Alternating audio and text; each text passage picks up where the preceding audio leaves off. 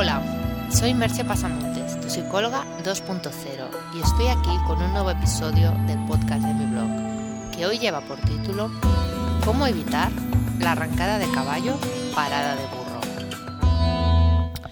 Hoy he querido titular este podcast con este refrán tan popular de arrancada de caballo, parada de burro, ya que muchas veces los problemas que llamamos de productividad e incluso los problemas que llamamos de motivación tienen que ver con esa actitud inicial, esa especie de impulsividad que nos hace decir que sí a todo, incluso poner mucha ilusión en un proyecto sin valorar lo que realmente éste implica. Nos ofrecen participar en algo y casi sin pensarlo decimos que sí. Nos invitan a ir a una fiesta o a ir a una comida y rápidamente decimos que sí. Es casi como si tuviéramos un sí a todo puesto ahí a punto de dispararse en cualquier situación.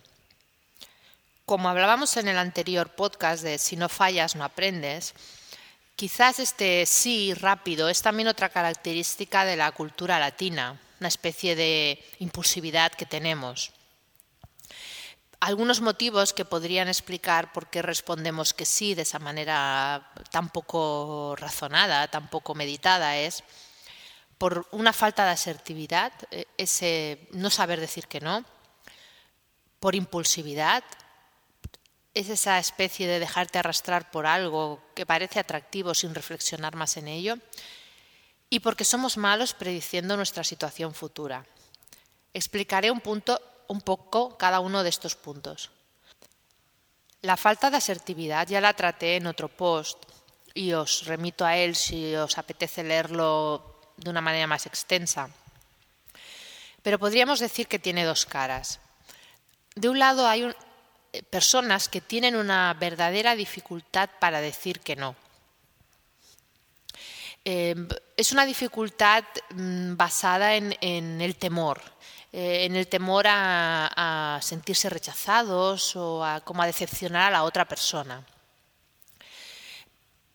Luego hay, otro tipo de no que es más relacionado con la creencia de que queda mal decir que no, como si fuera algo poco elegante, como si fuera casi obligatorio decir que sí a todo lo que se nos plantea. En realidad son dos caras de la misma moneda y van muy unidas. Y el problema que tiene es que ese temor a decir que no en el inicio, en realidad lo que provoca es que si realmente no quieres hacer algo, quedes mal, llamémosle la segunda fase. Y personalmente creo que, que es peor esta situación, ya que yo diría que molesta más esa falta de compromiso cuando alguien te ha dicho que sí a algo, que el hecho de que en el primer momento te diga que no. Pienso que todos podemos aceptar que alguien no quiera participar, por ejemplo, de un proyecto, pero nos resulta mucho más molesto y desagradable que nos diga que sí y luego no lo haga. Entonces es algo que quizá eh, cuando tenemos temor a decir ese no inicial deberíamos valorar, ¿no? que más vale quedar mal una vez. Había un refrán así que a mí me hacía mucha gracia, que es más vale una colorado que ciento amarillo, ¿no? Un poco para que penséis sobre ello. El otro segundo punto del que hablábamos antes, que es el entusiasmo inicial, mm, va a su vez relacionado con el que explicaré después de que somos malos prediciendo. Cuando empezamos un proyecto nuevo o nos hablan de él, puede pasarnos que solo veamos las ventajas. Es cierto también que hay personas que funcionan justamente al revés y que cuando les dicen algo solo ven los inconvenientes y las pegas pero en el caso que nos ocupa no estaría este tipo de personas, obviamente. Si eres de ese tipo de persona que al principio solo ve las ventajas, que se entusiasma con facilidad, eso de por sí no es malo, pero hay que tener en cuenta que, que da una tendencia a implicarse tal vez demasiado y sin tener en cuenta la carga de trabajo que eso te va a llevar, el tiempo, las obligaciones, etcétera. Y entonces puede pasar que cuando te das cuenta de cuánto trabajo te supone hacerlo, te hagas consciente de que no tienes ni el tiempo material y tal vez ni las ganas de hacerlo. Y todo esto enlaza con el tercer punto de que somos malos prediciendo. El ser humano, como bien dice Eduardo Punset, es malo prediciendo cómo va a sentirse en una situación futuro, tanto para bien como para mal. Em, esto quiere decir que en el presente, cuando pensamos cómo nos vamos a sentir en una situación que pasará al cabo de un tiempo, solemos eh, exagerar lo bien que estaremos. Por ejemplo, si planificas una fiesta, se suele exagerar lo bien que te lo vas a pasar en esa fiesta. Y si estás pensando en una situación en la que teóricamente pues, vas a pasar un mal trago, también solemos exagerar como para mal lo mal que lo vamos a pasar y lo largo que se nos va a hacer ese mal trago. Esto tiene un origen totalmente cerebral y es una manera en la que funciona nuestro, nuestro cerebro, nuestro sistema cognitivo porque cuando hacemos la predicción lo hacemos en base a nuestra situación actual y a nuestra memoria. Y nuestra memoria, aunque nos parezca algo muy muy fiable, en realidad es muy frágil y manipulable. Muchas de las cosas que recordamos, esto también lo he explicado en algún otro post, em, se parecen bastante menos de lo que nos creemos a, lo que sucedió en su momento. Entonces, claro, con este conjunto de factores hace que cuando predecimos pues eso, tendamos a sobrevalorar lo bien que lo podemos pasar y a temer lo mal que lo podemos pasar en otras situaciones. Y casi siempre solemos estar equivocados.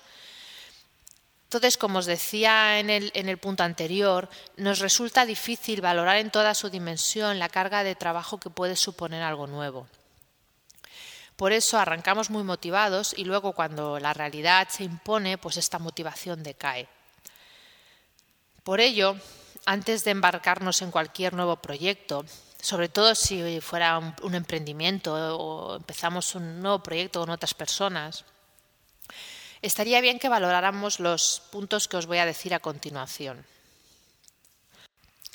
El primero, el volumen de trabajo.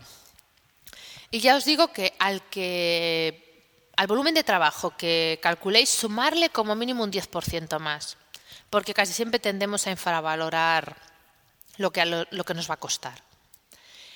Otro segundo punto es el tiempo que tendremos que dedicarle. Y como en el caso anterior, una vez lo calcules, súmale más o menos un 10 o un 15% más, porque seguro que también te has quedado corto. La duración en el tiempo. Y aquí mm, ya te pido casi que le pongas un 20% más, porque casi todo tiende a alargarse más de lo previsto y a durar más de lo previsto. Valora también lo que tendrás que dejar de hacer para hacer ese proyecto. Porque a veces el problema no es que un proyecto no nos interese, nos puede interesar mucho y nos puede apetecer mucho, pero tenemos que dejar de hacer otras cosas para hacerlo y esas renuncias no siempre las tenemos claras. Luego valora también tu propio historial de compromiso. Y aquí has de ser muy honesto contigo mismo. Si te ha sucedido bastantes veces que te has comprometido a algo y luego no lo has hecho, ándate con cuidado, porque algo hay ahí que te está impidiendo eh, cumplir con esos compromisos eh, que tomas. Valora todo lo que he dicho antes y mírate bien todos estos puntos que estoy comentando porque posiblemente en alguno hay algo que no estás teniendo en cuenta. También hemos de mirar por qué queremos realmente hacer eso mirar con qué valores, con qué creencias, con qué entronca ese proyecto. No es simplemente un sí porque parece divertido. Intenta valorar qué te mueve dentro de ti. Y esto llega al último punto que es cuánto tiene que ver con tu visión interior. Hemos hablado también, en, incluso en algún podcast ya está hablado el tema de la visión interior. Y es un punto muy importante, pues aquello que nos aleja de nosotros mismos tenderá a hacernos caer en la desgana. Más tarde o más temprano, pero caeremos en la desgana. Teniendo en cuenta todo esto, tendremos más oportunidades de llevar a buen término nuevos proyectos, aunque, como dice aquel refrán, sean caminos de mil pasos, ya que por mucho que sean mil pasos, damos un paso cada vez. Y además evitaremos el tiempo y la energía perdida en grandes arranques y grandes abandonos. Y evitaremos también por decirlo de alguna manera, el ir quedando mal con la gente, diciéndole que sí a cosas que luego no vamos a hacer. Y ya para ir terminando, os dejo con un par de preguntas. ¿Crees que sueles caer en situaciones como estas, de gran motivación inicial para luego desfallecer? ¿Por qué crees que te ocurre? Seguimos en contacto en el próximo podcast. Bye bye.